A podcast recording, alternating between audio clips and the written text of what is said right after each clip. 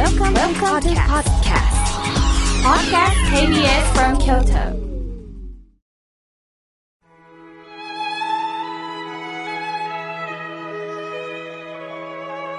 改めまして、僧侶の河村明慶です。今日の法話のテーマは、生活と色との関係についてお話しいたします。今皆さんの着ている服の色、部屋に置かれているもの、また植物、野菜、すべてには色がありますよね。好きな色、あまり受け入れられない色もあるでしょう。私たちはどの色を用いるかによって、それを見る人に与える影響や抱くイメージが違ってきます。井村屋さんの色といえば、小豆の色ですよね。小豆バーの袋も小豆色です。しかし、井村屋さん、会社の袋は薄いピンク色なんですよ。小豆の皮を捨てることなく、紙と混ぜて再生紙として使用しています。河村明慶の心が笑顔になるラジオでは、オリジナルの袋を作ってもらってるんですが、この小豆の薄いピンク色に明慶のイラストが描かれ、心が笑顔になる〇〇と書いた袋の中に、例えば、羊羹などを入れて、公開録音の日や、また、河村明家の法話会などで利用してプレゼントしております。さて、飲食店の看板の色はというと、例えばハンバーガーショップでは赤色、または黄色が多いですよね。この赤色というのは食欲をそそる色だからだそうです。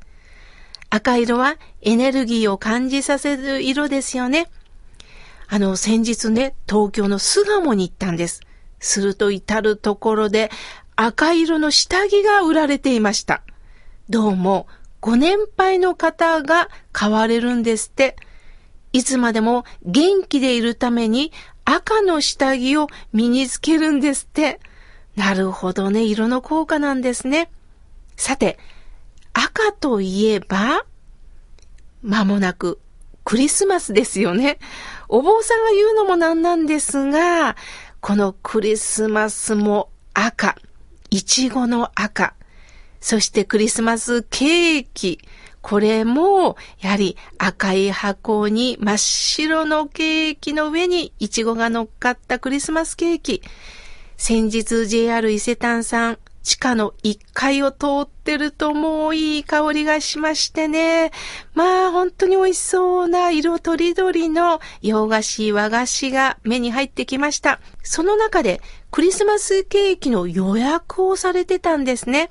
すると、井村屋さんが提供なさってるラメソンジュボーのクリスマスケーキ、も注文させていただきました。12月14日までなんですって。皆さんぜひお早めに注文なさってください。さて、色の話に戻りましょう。今度はオレンジ色です。オレンジ色は元気で活発なイメージを持ちつつも、どこか落ち着いた印象を与えることができる色なんですね。オレンジ色は不思議だなぁと感じます。例えば、オレンジの中でもちょっとダーク色になると、紅葉や夕焼けのように落ち着いた印象になってくるんですね。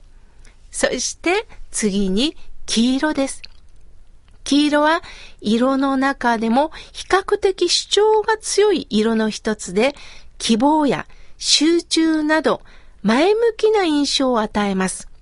また、踏切で使われるように黒色と組み合わせることによっても危険を知らせる色を意味する場合もあります。そして野球ファンであれば阪神タイガースの色でもありますよね。今度は緑色です。暖色と寒色の中間色であるため刺激の少ない色で癒しの効果、安定というイメージがあります。例えば体調の優れない時は、緑またはペパーミントの色などを見るとほっとしますよね。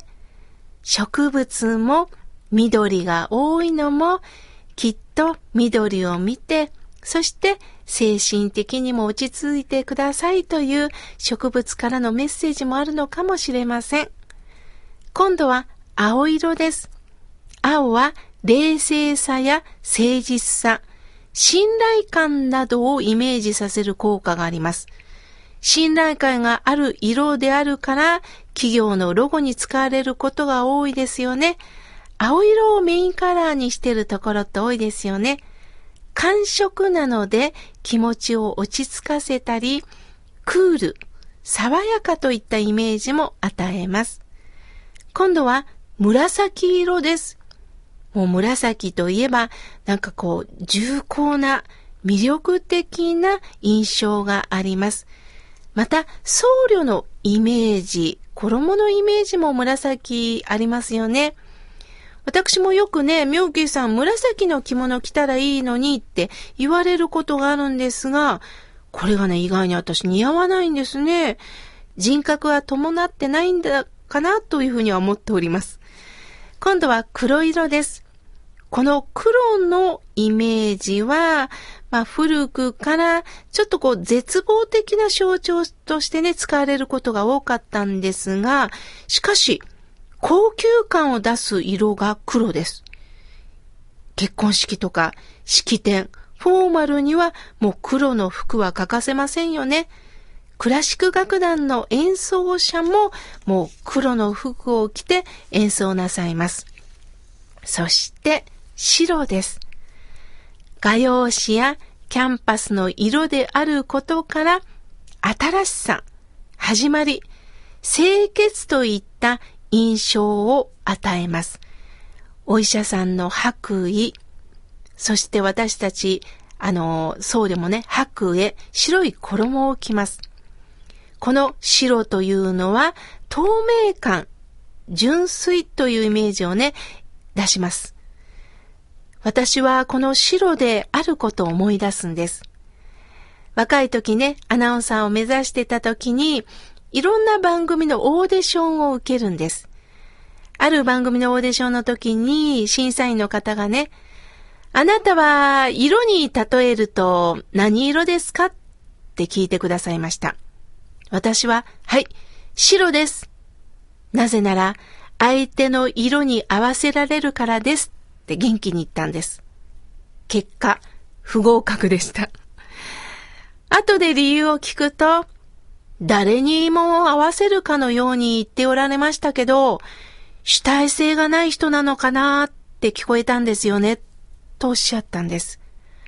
なるほど。アナウンサーという仕事は、ただ相手に合わせるだけではなく、合わせることも大切なんですが、ある時には自分の意見もしっかり持つ人であってほしいという願いがあったんですね。実は、白色が悪いのではなくって、その番組の趣旨を私は知らなかったんです。ただ自分のイメージを宣伝することだけだったんですけれども、この番組は何を求めて、何を伝えようとしている番組かを全く知らずに、ただイメージだけで白と言ってしまった。私が状況判断できてなかったということなんですね。ともあれ、色って不思議ですよね。なんで世の中こんなにたくさん色があるんでしょうね。するとこの色から何か癒しをもらったり、その色から何か元気をもらったり、その色からイメージを伝えられたりできるんですよね。皆さん、今日は何色を楽しみますか？洋服の色を楽しんでもいい。料理を楽しんでもいいですよね。そこに黄色をちょっと加えてみたり、真っ赤なトマトを入れてみたり、いや、今日はもう色を入れずに、もう味で勝負よという方もいるかもしれません。そして周りの景色を見ながら自然の色を感じながらどうか今日は色とりどりの景色、色とりどりの私の人生を味わってみませんか？